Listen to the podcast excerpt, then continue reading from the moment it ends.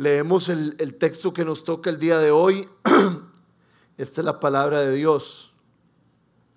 Jesús se retiró al lago con sus discípulos y mucha gente de Galilea lo siguió.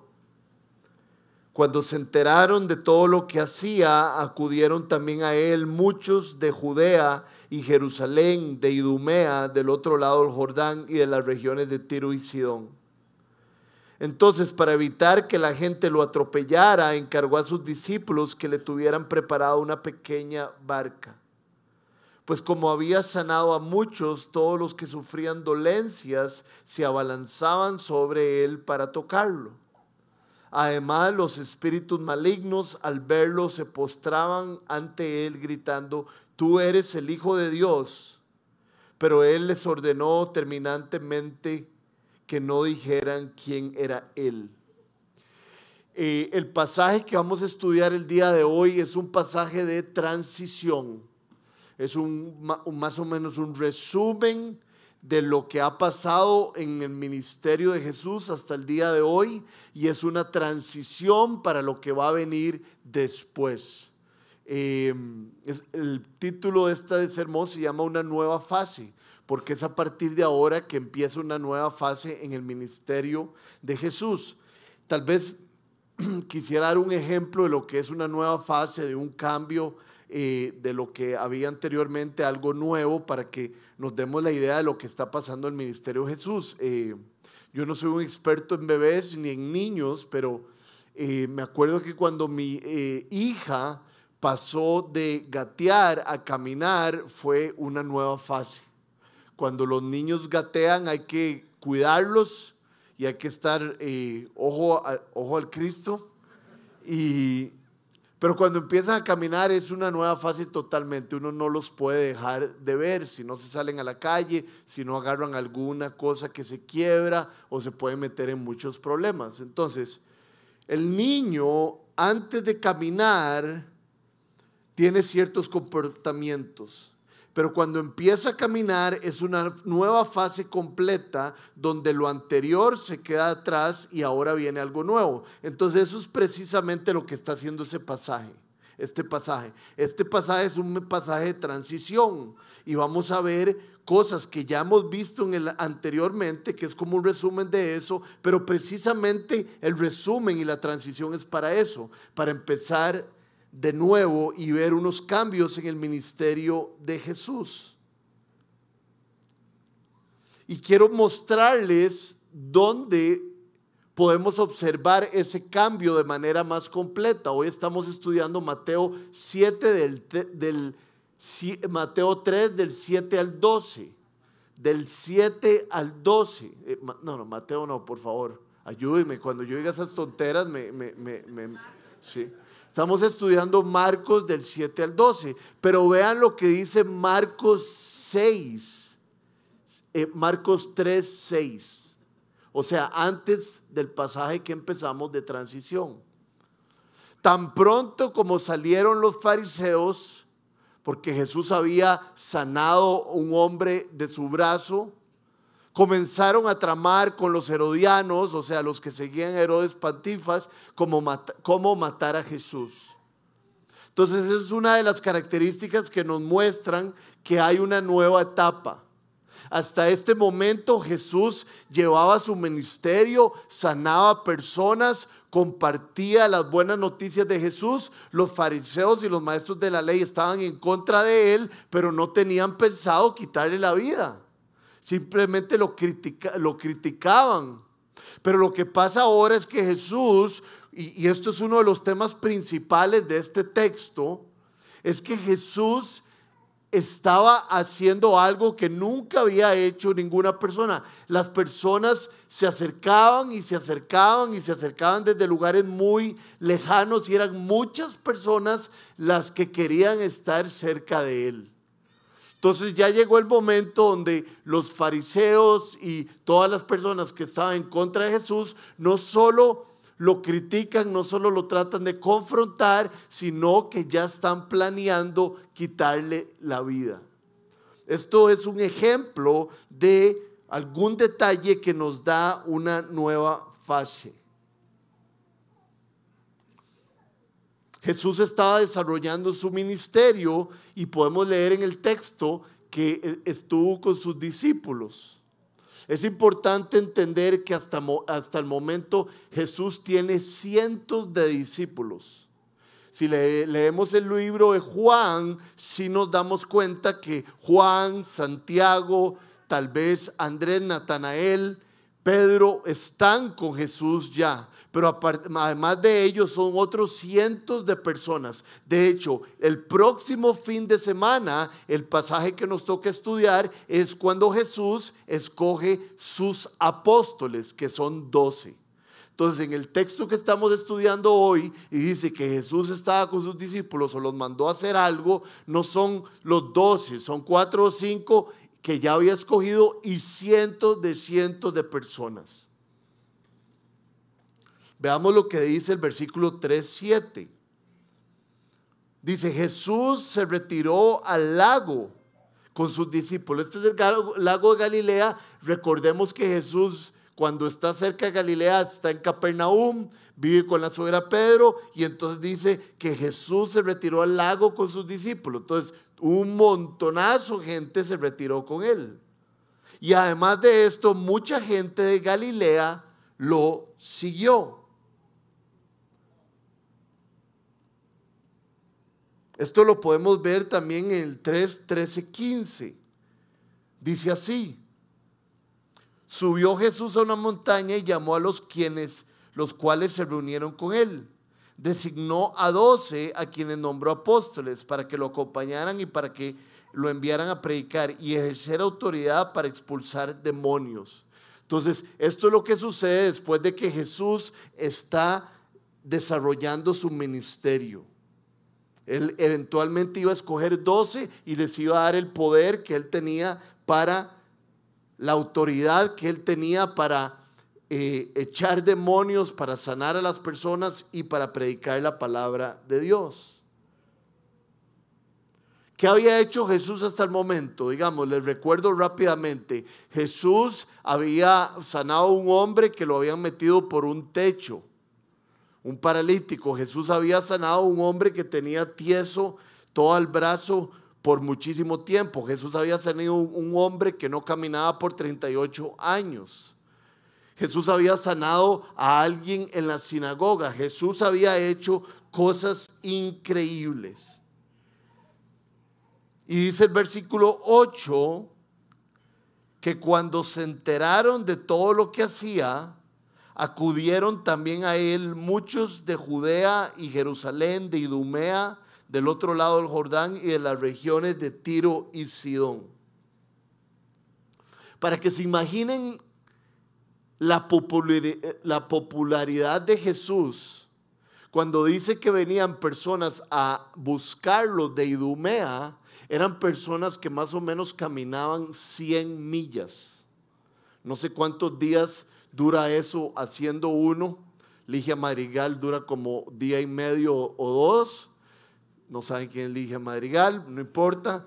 Pero eh, son 100 millas. Inclusive dice que no solo de Idumea, sino de Tiro y Sidón. De Tiro y Sidón a eh, donde está Jesús en Galilea son 50 millas. Yo caminaría 100 millas para ir a rescatar a mi esposa o para ir a rescatar a mi hija o rescatar tal vez a alguno de ustedes si Dios me lo pone en el corazón. uno caminaría 100 millas solo por algo muy importante.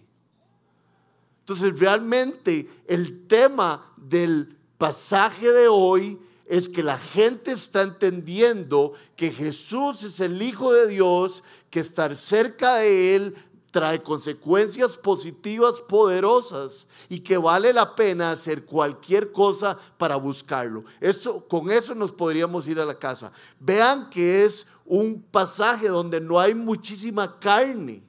Es un pasaje que solo nos está contando detalles, pero lo que nos está contando es que la gente se está muriendo por estar con él. Entonces la pregunta para Rodrigo y la pregunta para Casa 242 es, me estoy muriendo yo, tengo un anhelo tan grande de estar con Jesús que caminaría 50 millas o me vendría desde Tres Ríos o me vendría desde Grecia o me levantaría un domingo muy temprano para poder encontrarme con Él o durante el fin de, durante la semana que andamos más ajetreados. No todos buscaban a Jesús por las eh, razones correctas, eso sí lo tenemos claro. Y es importante que lo tengamos claro porque puede ser que ah, no, puede ser que no. Muchas personas que estamos aquí podríamos estar buscando a Jesús por las razones incorrectas. Jesús en Juan 6 del 14 al 15 multiplica, gracias, multiplica los panes y multiplica los peces. Y vean la reacción de ciertas personas en Juan 14, 15. Al ver la señal que Jesús había realizado, para que sepan, en el libro de Juan se repite la palabra señal muchísimas veces. Y señal es como un milagro. En inglés les dice signs and wonders. Es como señales y maravillas.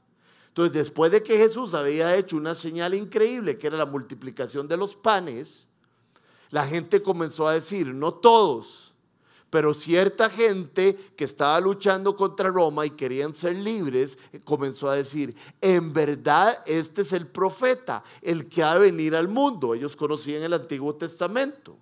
En el Antiguo Testamento se hablaba que iba a venir un profeta a hacer todas las cosas nuevas. Pero Jesús, dándose cuenta de que querían llevárselo a la fuerza y declararlo rey, se retiró de nuevo a la montaña él solo. Estos no estaban buscando a Jesús para conocerlo, para conocer su enseñanza, no estaban buscando a Jesús para el perdón de sus pecados y tener una vida nueva y caminar con Dios. Estos estaban buscando a Jesús por interés para que Jesús se metiera en la parte política y ellos pudieran irse del dominio de Roma querían hacerlo rey, pero resulta que la motivación de venir a Jesús no es solo hacerlo rey, sino hacerlo Señor. Y estas personas no estaban dispuestas a eso. Vean lo que dice este, esta pequeña frase. Dice, la ironía es que Dios no nos necesita pero aún así nos quiere para Él. Nosotros lo necesitamos desesperadamente, pero no lo queremos todo el tiempo. Habla un poco de lo que estamos hablando, cómo, por qué nos acercamos a Jesús o con qué motivos. Muchas veces nos acercamos a Él desesperadamente, pero muchas veces no nos acercamos a Él con todo lo que tenemos. Creo que la razón por la cual a veces no nos acercamos a Él con todo lo que tenemos es porque a veces creemos que no la podemos jugar solos y eso se llama orgullo. Pero cuando estamos pobres en espíritu, acudimos al Señor con las razones correctas, por su compañía, por su perdón, por su amor, para que Él nos abrace, para que Él nos dé seguridad. Esas son las razones correctas de acercarnos al Señor. Entonces, ¿cómo se acerca usted al Señor? ¿Cómo lo está haciendo en estos días? Algunas veces venimos al Señor solo para pedirle cosas, ya sea materiales o de otro tipo. Ayer vi a un amigo eh, con la muchacha que está saliendo, que está ligando. Y me había enterado desde hace semanas que la muchacha no quería venir a la iglesia, pero ayer vino. Entonces seguro vino para poder seguir ligando con el amigo que sí es muy cristiano. Tal vez ese sea uno de ustedes y que dicha que vinieron de todos modos. Y se quedaron aquí a pesar de el desorden de la música y todo lo que hacemos. No, desorden no, eh, lo carismáticos que a veces podemos ser.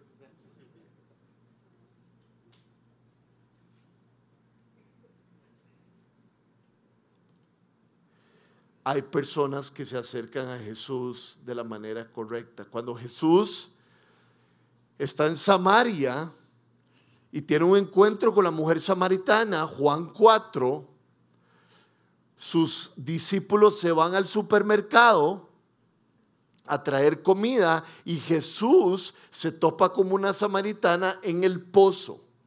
Y Jesús está hablando con ella y ella le dice, vamos a adorar aquí, vamos a adorar allá. Y Jesús le dice, no, hay que adorar a, Dios en espíritu y en verdad. Y yo creo que primero dice que hay que adorar a Dios en espíritu, porque primero hay que tener el espíritu de Dios para poder adorar a Dios. Usted no puede acercarse a Dios a adorarlo si no tiene el Espíritu de Dios. Se recibe el Espíritu de Dios cuando nosotros nos arrepentimos de la vida que hemos vivido, que ha sido para nuestro orgullo y para nuestro eh, eh, fama para nuestro poder y le decimos a Jesús, Jesús, yo ya no quiero vivir sin ti, yo quiero que perdones mi orgullo y la vida que he llevado lejos de ti, quiero recibir tu perdón. Y Dios pone su espíritu en nosotros y adoramos a Dios en espíritu, así es como Él quiere que se adore. Jesús así lo dice. Y después dice que quiere que lo adoremos en verdad, que creo que tiene mucho que ver con lo que acabo decir. Así quiere Jesús que lo adoremos. Adorar a Dios es brindarle nuestro amor, es brindarle nuestra reverencia, nuestro servicio, nuestra devoción. Voy a, a repetirlo otra vez más. Adorar a Dios es brindarle nuestro amor. Cuando hay amor a Dios, hay reverencia. Y cuando hay amor, queremos servirle por nuestra devoción a Él. El Señor le dice a Moisés, adora a Dios porque a Él solo servirás.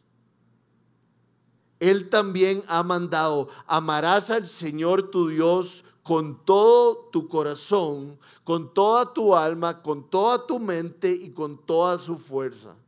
Y el nombre de Jesucristo lo servirás. Amarás al Señor tu Dios con todo, con todo, con todo y con todo. Y solo a Él le servirá. Hoy no vino mi amigo eh, que acaba de hacer algo en los últimos meses que es inaudito, que es algo que yo nunca había escuchado en mi vida. Y por eso lo voy a contar porque él no vino.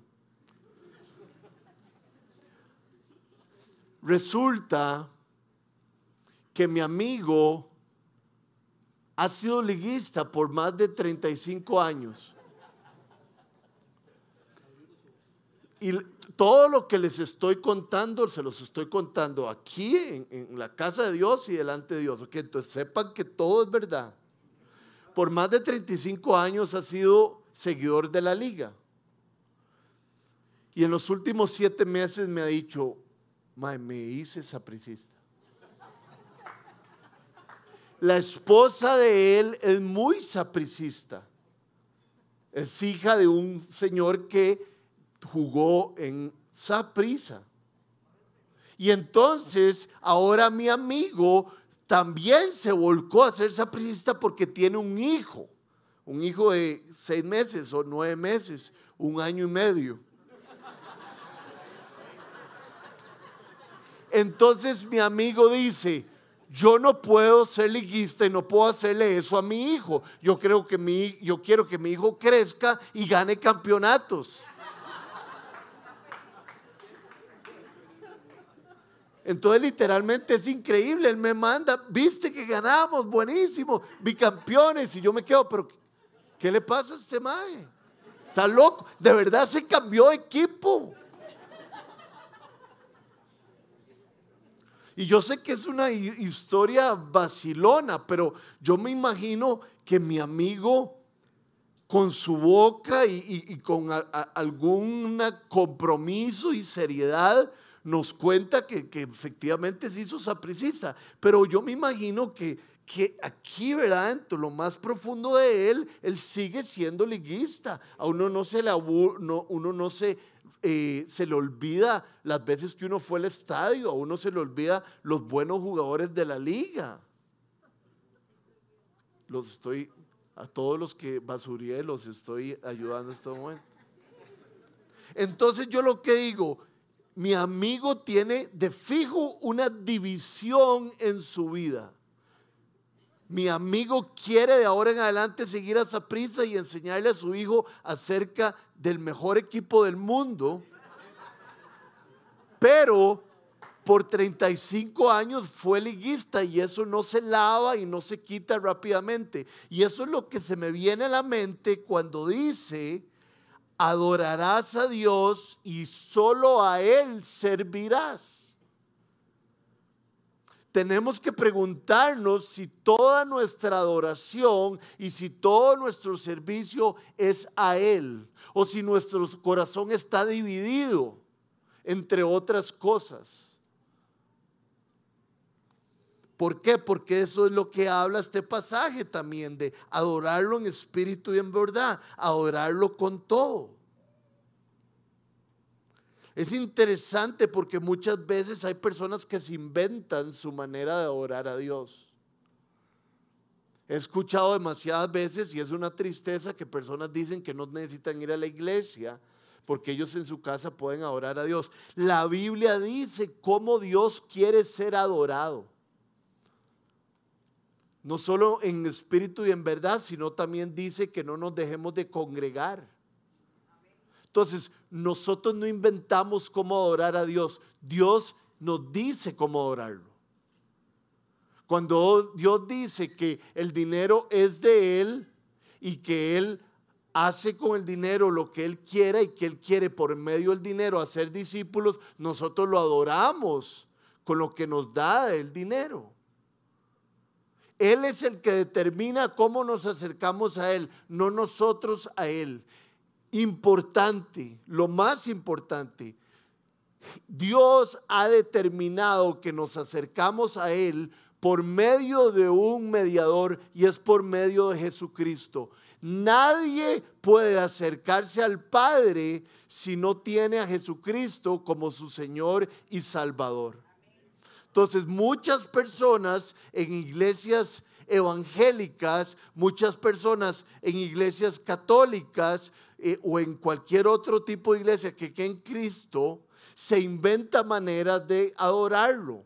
Pero para saber adorar a Cristo hay que eh, ver lo que dice la Biblia. No nos inventemos cómo vamos a adorar a Cristo.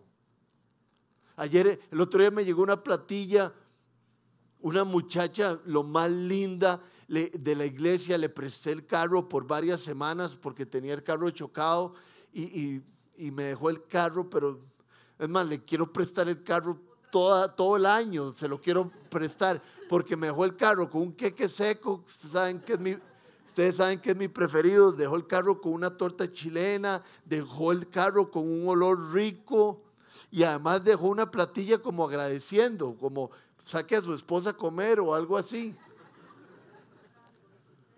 Y yo agarré eh, el 10% de lo que ella me dio y ayer lo, traje. Y de hecho usé los peces, nunca había usado los peces en todos los mis 16, 17 años que he venido a la iglesia.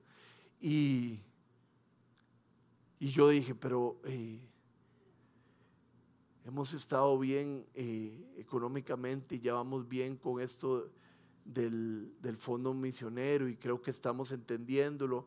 ¿No será que yo tengo que tal vez darle estos 20 mil colones a uno de esos eh, personas que están en, en los túneles o que hemos visto que están aquí perdidas? Y Jesús, la Biblia nos dice que adoramos a Dios de primero con los primeros frutos. Entonces yo no me puedo inventar que el 10% de lo que me dieron, eso es lo que quiero darle a las personas necesitadas. Eso no es lo que Dios ha dicho. Dios ha dicho que hay que traerlo a la iglesia. Ahora, con lo que me sobró, tal vez voy a ir a un restaurante no tan lindo y ahí sí puedo ayudar a los demás. Y ahí sí puedo ayudar a otras organizaciones. Pero la manera de adorar a Dios, Él es quien la determina. Traigan a mí sus primeros frutos. ¿Me explico o no?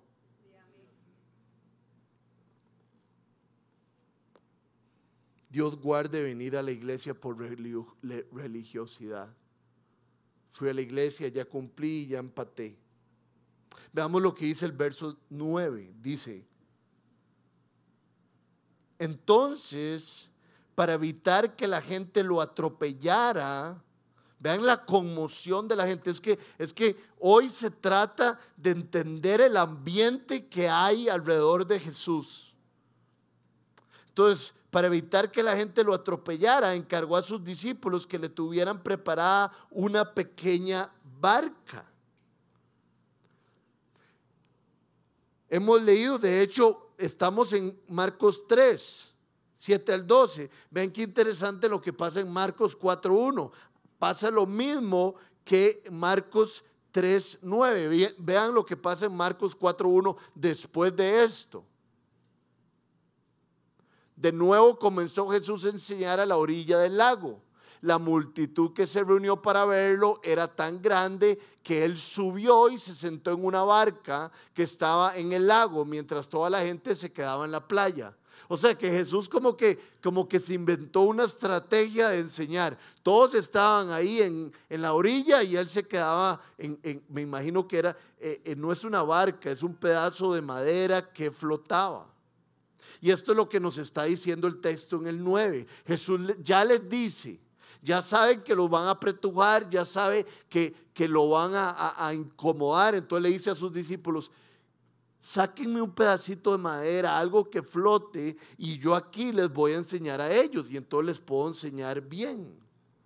Y aquí hay algo que me llama la atención después de explicarles o contarles algo acerca de este lugar donde Jesús predicaba enfrente del lago, y es que Jesús se preocupaba de las maneras en que era más efectivo predicar. Jesús ya sabía que lo iban a pretujar, que, que no iba a ser cómodo para él compartir el mensaje ahí a orillas del lago. Él sabía que la mejor manera y la más efectiva era subiéndose en un pequeño pedazo de madera. Y entonces esto yo lo veo y es como un espejo para mí Rodrigo, vos buscás las maneras más efectivas de compartir el Evangelio, las buenas noticias de Dios con las personas o simplemente mandás una bomba en cualquier lugar donde estés. Y por mucho tiempo he sido profesional en mandar bombas, en no preocuparme si es el momento adecuado, en no preocuparme de utilizar palabras amorosas, en no preocuparme de verdad eh, tener un orden lógico en mi, compartir del amor de Dios. Y creo que todo esto lo tenemos que saber nosotros. ¿Cuándo es más efectivo? ¿Cuándo y dónde es el mejor lugar de compartir con alguien? Yo creo que es, es un poco en la intimidad con las personas, ¿verdad? Es en un lugar donde todos se sientan tranquilos y donde no haya como, eh, ¿cómo, se llama cuando hay algo? Eh, no, es otra palabra, bueno, pero distracciones, utilicemos esa. Yo almuerzo con mi mamá los lunes y cuando le empiezo a hacer preguntas de Dios eh, hablamos mucho, porque solo somos ella y yo de frente. Es un buen lugar para hablar. Entonces preguntémonos nosotros dónde son buenos lugares para hablar. Invitemos a gente a nuestra casa y que sea un ambiente propicio. Jesús sabía que se necesitaba sabiduría para encontrar esto. Y lo que quiero recalcar del versículo 9 también es que Jesús dijo, lástima que no lo busqué en el griego porque hubiera sido tal vez mucho más importante. En el, en, el, en el inglés, porque yo sé que muchos de ustedes hablan inglés, dice small boat. Y aquí dice una pequeña barca. Y como que esto me abre la mente a toda la vida de Jesús. Siempre todo es en pequeño. Todo es sencillo. Todo es sin ostentación. Jesús nació en un pesebre. Jesús nació en una familia muy sencilla y muy humilde. Jesús ya grande le dice a sus seguidores, vean, si quieren me siguen, pero yo no tengo dónde dormir muchísimas veces, porque ando caminando por todas estas regiones. Jesús muere como un cordero y, muere sin hablar, muere de una manera muy fuerte y él no, no, no contraataca, sino que de manera humilde se entrega a los demás. Toda su vida fue de humildad y ahora lo hace otra vez. Muchachos, tengo pensado enseñar a todas las personas que vienen, entonces necesito un pequeño barco, necesito una pequeña eh, eh, em, eh, plataforma donde enseñar. Jesús no dice, prepárenme un catamarán, prepárenme un barco pesquero grande donde yo pueda estar como. No, en aquel momento no creo que había yates, o tal vez sí, de madera o no sé qué. Pero Jesús una vez más les dice, prepárenme algo que sirva, algo, algo que, que, sea adecuado, pero que no sea tan grande o estontoso, solo lo que me lo que necesito para predicar. Eso es lo que yo quiero, lo que necesito. Y entonces a mí me llega al corazón porque entonces yo me pregunto, ¿vivo yo de esa manera, de una manera sencilla? ¿verdad? Dicen, imiten a Dios como hijos muy amados. Estoy imitando yo a Jesús así de con cero ostentación, con simplicidad, con sencillez, con humildad. Se los pregunto a ustedes.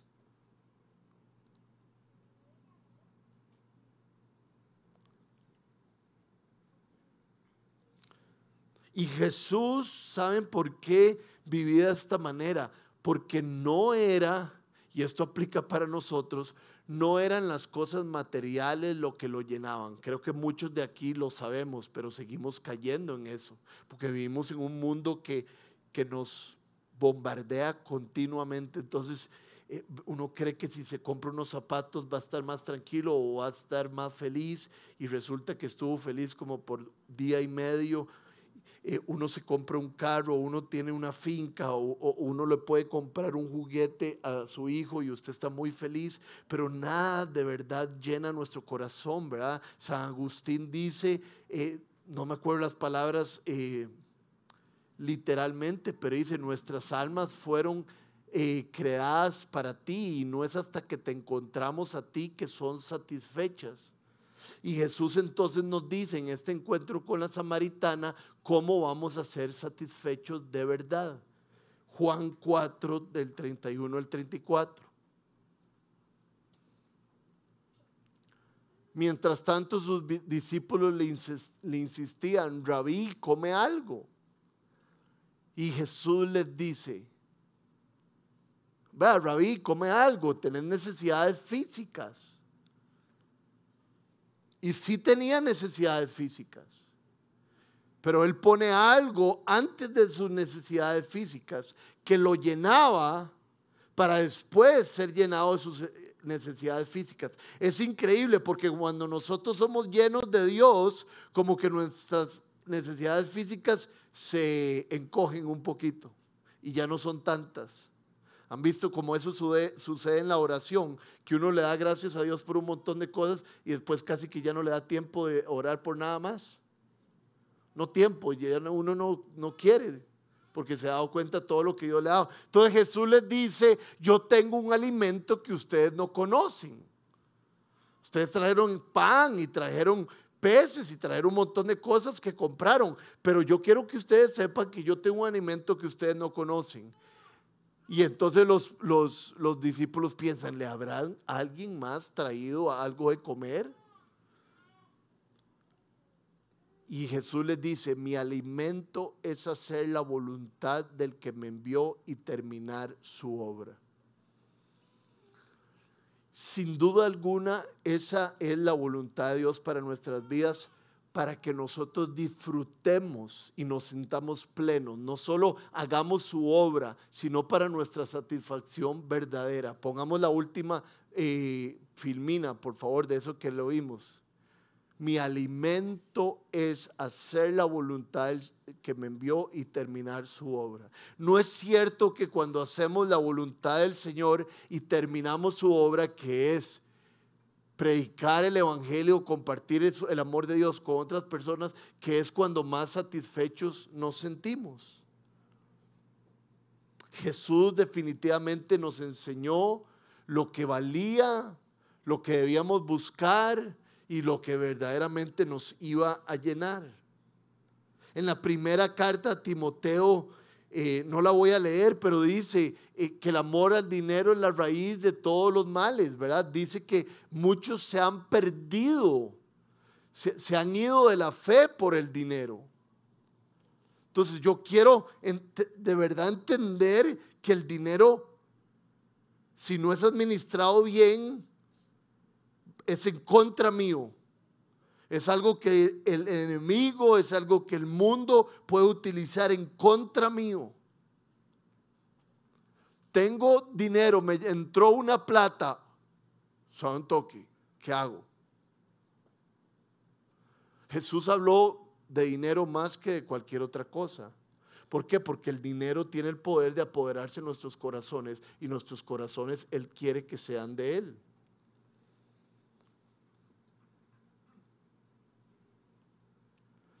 Vean lo que dice esta frase. Una vida devota. Voy a hacer un chiste malo. No es una vida devota.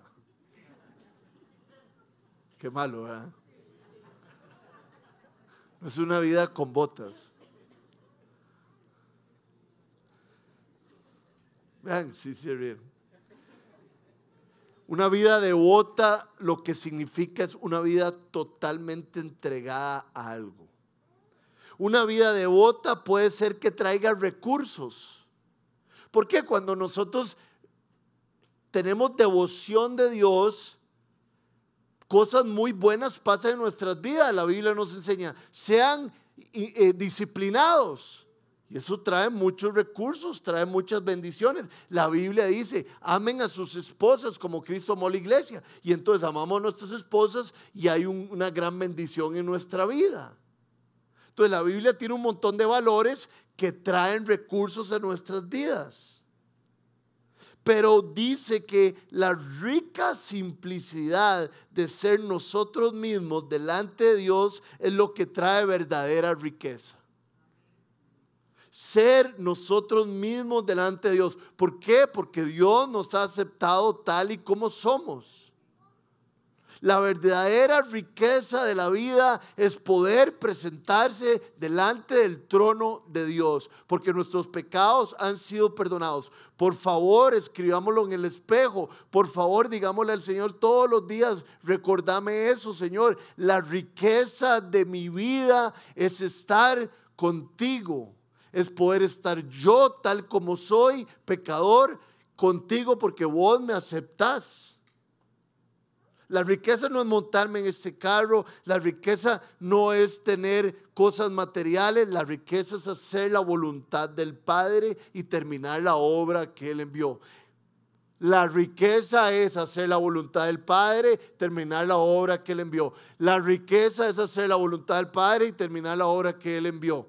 ¿Cuántas veces hemos escuchado esto? Entonces hay que pedirle al Espíritu, Señor, que esto, yo, estoy utilizando una palabra en estos días con el Señor, le digo, Señor, calcina esto en mí, porque lo tengo aquí. Rodri, la verdadera riqueza es hacer la voluntad de Dios. y terminar la obra que Él hizo. La verdadera riqueza es poder presentarse a Dios tal y como soy, sin miedo y sin culpa, porque Él cubre mis pecados. Pero Señor, todo esto lo tengo aquí. Yo quiero que lo calcines y me lo pongas aquí, que sea la realidad de mi vida. Esa es mi oración para todos nosotros. Sabemos las respuestas, pero las vivimos. Seguimos ahora en el verso 10. El verso 10 dice lo siguiente. Pues como había sanado a muchos, todos los que sufrían dolencias se abalanzaban sobre él para tocarlo. Esto no es algo negativo, sino que lo está hablando en positivo, porque él había sanado tantas personas, más y más gente se acercaba a él. Esto motivaba a las multitudes. Ya esto lo hemos hablado muchas veces, pero ¿cómo funcionaba el ministerio de Jesús? Jesús muchas veces predicaba y para autenticar su mensaje, demostrar que era verdadero y que era el mensaje de Dios, hacía milagros. O Jesús hacía milagros y para autenticar esos milagros, predicaba. Entonces, eso era lo que estaba cambiando a la gente, que Jesús hacía milagros, pero también enseñaba. Y eso es lo que nosotros también tenemos que vivir no enfocarnos en los milagros y no solo enfocarnos en la enseñanza, sino que Jesús, vemos en la Biblia, que hace las dos cosas. Yo no sé si usted lo cree, pero yo creo que Jesús todavía hace milagros de los más pequeños a los más grandes.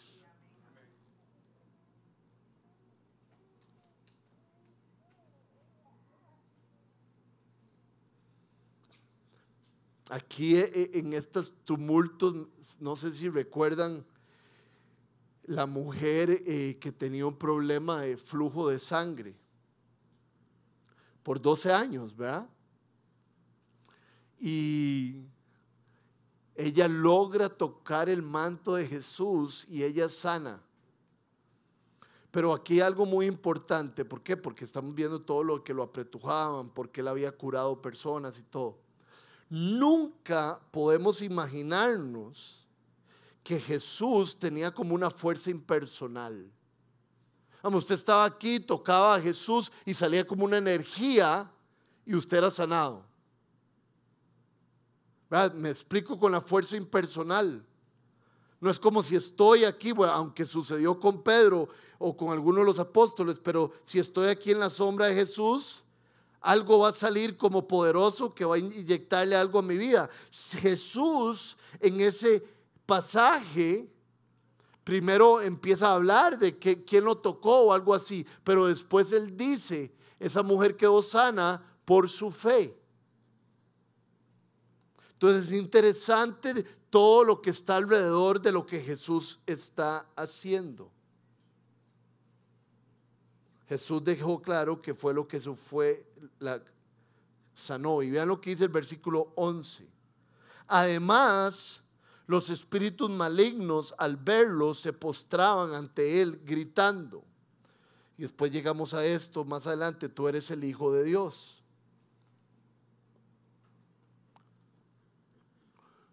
Muchas veces los espíritus dicen, ya vienes por nosotros ya vas a juzgar al mundo, ¿verdad? Los espíritus malignos saben lo que viene. Los espíritus malignos saben el progreso de la redención.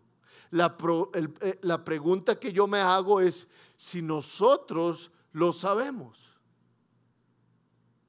El otro día escuché a mi esposa, estaban unos unos invitados en la casa y mi esposa de repente casi que estaba predicando y, les dijo, nosotros no nacimos para ser felices. Nosotros nacimos para terminar la obra de Dios, gozarnos en eso y después llegar a su presencia. Mi esposa sabe, y muchos de ustedes saben, el proceso de redención. ¿Cuál es el proceso de redención?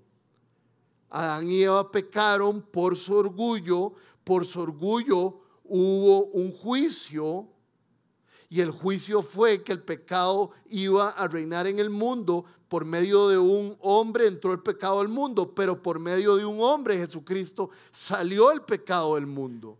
Jesucristo murió en la cruz para pagar por nuestros pecados, resucitó en gloria para que nosotros eventualmente resucitemos con Él y eventualmente reinemos con Él en la nueva creación.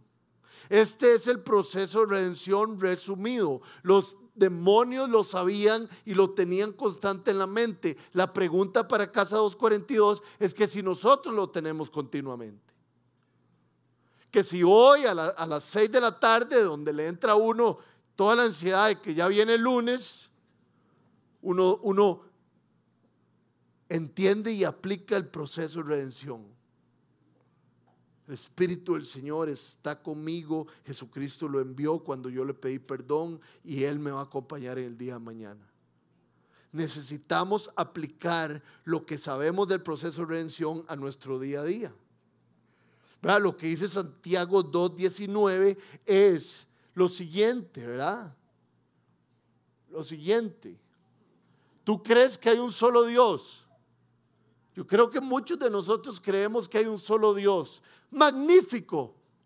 Ustedes saben que así se lee la Biblia, ¿verdad? Hay que ver bien los puntos de exclamación y todas esas cosas. Magnífico que creamos que hay un solo Dios. Los demonios también.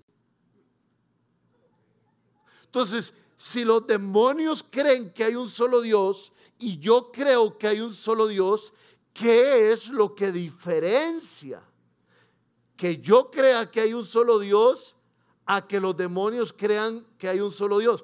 Todo este pasaje se presenta en el libro de Santiago alrededor de eh, los frutos que un cristiano da. ¿Cómo sé que tienes fe si no veo tus frutos?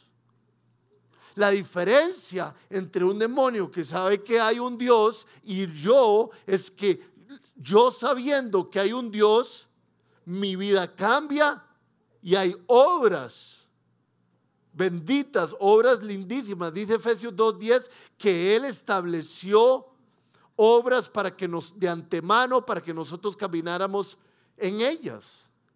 Entonces, si nosotros creemos en Dios, es nuestra manera de vivir que nos diferencia de las otras personas que tal vez crean en Dios.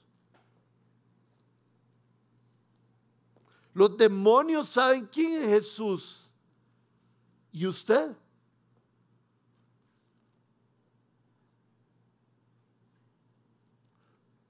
Dice el libro de Efesios, Dios, dice el libro de Efesios, en, algún, en, el capítulo 1, en algún momento dice, quiero conocerte mejor.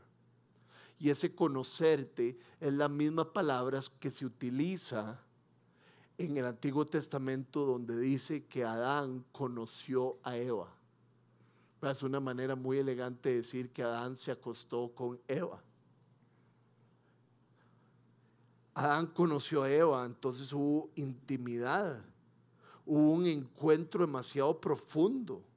Cuando dos se unen y tienen relaciones que están reservadas para el matrimonio, hay una intimidad y hay un conocimiento entre ellos que antes no había.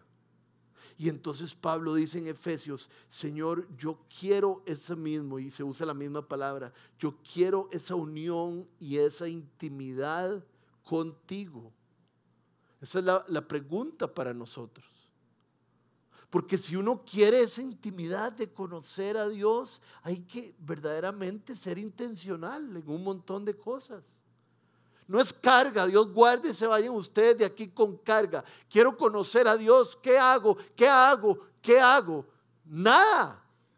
Reciba lo que Jesús ha hecho por usted. Pero eso es como lo, lo que yo quiero que quede en nosotros, que, ganas de conocerlo, que ganas de ser como todas estas personas que lo apretujaban porque, porque sabemos que en Él hay algo que no existe en ningún otro lugar.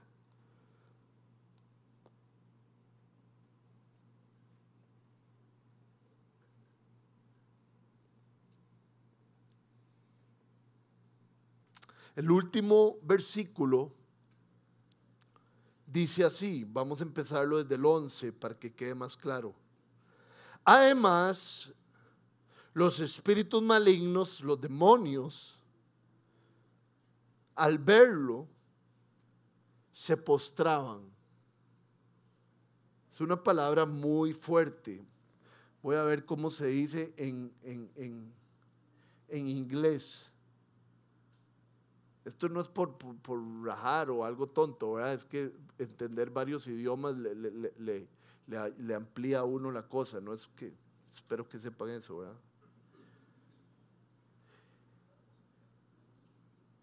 Cuando los espíritus lo veían, they fell down. Se postraban delante de él. Postrarse más allá de ponerse de rodillas y le decían, tú eres el Hijo de Dios. Y él les dice, pero él les ordenó terminantemente que no dijeran nada, quién era él.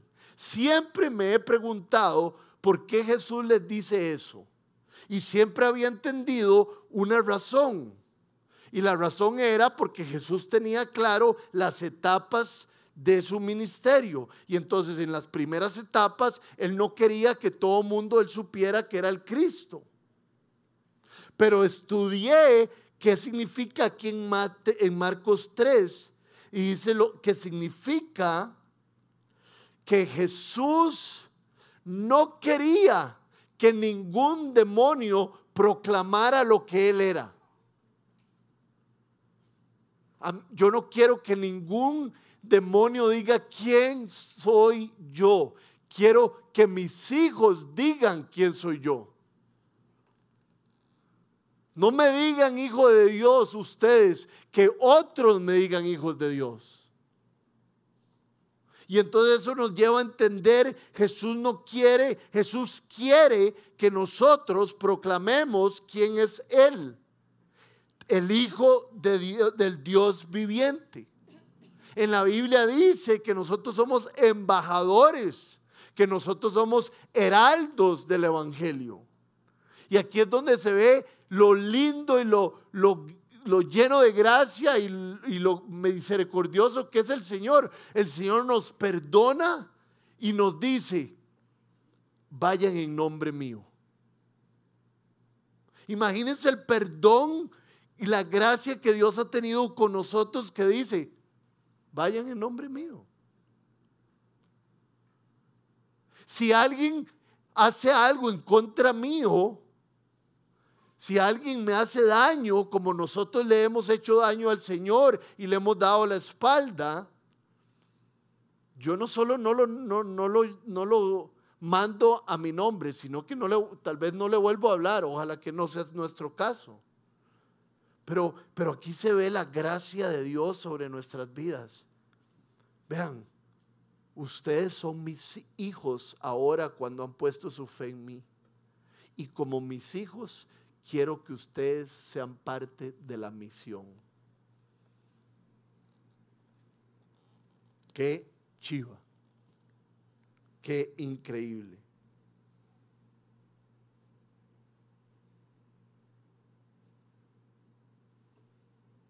¿Cuál es el tema principal de este sermón? El tema principal de este sermón, que es un sermón de resumen y de transición, es que la popularidad de Jesús había crecido de una manera increíble. La gente lo buscaba desde todos los lugares y él estaba dispuesto a enseñarles y a curarles. Ese es el tema principal, pero yo quiero terminar con una palabra y esta palabra es lo que quiero que nosotros nos llevemos a la casa y sea lo que nosotros hagamos con Jesús. Vean lo que dice el versículo 10. Ya lo habíamos leído, pero tal vez no todos nos enteramos de la palabra. Pues como había sanado a muchos, todos los que sufrían dolencias se abalanzaban sobre él. Pregunta Rodrigo, ¿te abalanzas al Señor? Abalanzarse es una, es una, una palabra demasiado fuerte. Significa arrojarse. Como si usted fuera a, ojo de agua y llegara al, al trampolín más grande y usted se mandara desde ahí se abalanzaban a Cristo. Me abalanzo yo a Cristo. ¿Por qué se abalanzaban a Cristo? Porque creían que Él era el profeta que Dios iba a enviar por todas las cosas que estaba haciendo. Entonces, si yo creo que Jesús es el profeta que Dios iba a enviar y que perdona mis pecados, yo me mando y me arrojo a Él todos los días de mi vida. Ven lo que significa abalanzarse, lanzarse con ímpetu hacia adelante. Entonces, que eso se, vaya con nosotros. Y lo más increíble es que Jesús nos apaña, ¿verdad? Ojalá lleguemos así, pero si, si somos un toque torpes, como que, y Jesús nos, nos agarra. No es que no hay nada que le guste más a Jesús que nosotros nos abalancemos, nos arrojemos a Él. Recuérdense del hijo pródigo. No, no, usted, usted, no va a ser un jornalero para mí. Venga, le voy a dar calzado, le voy a dar una túnica, vamos a hacer una fiesta. Pero, pero padre, ¿por qué estás así tan, tan lleno de gracia? Porque vos te estás arrojando y abalanzando de mí. Te arrepentiste de la vida que estás llevando. Entonces, tirémonos de jupa, tirémonos con todo lo que tenemos a conocer a Jesús.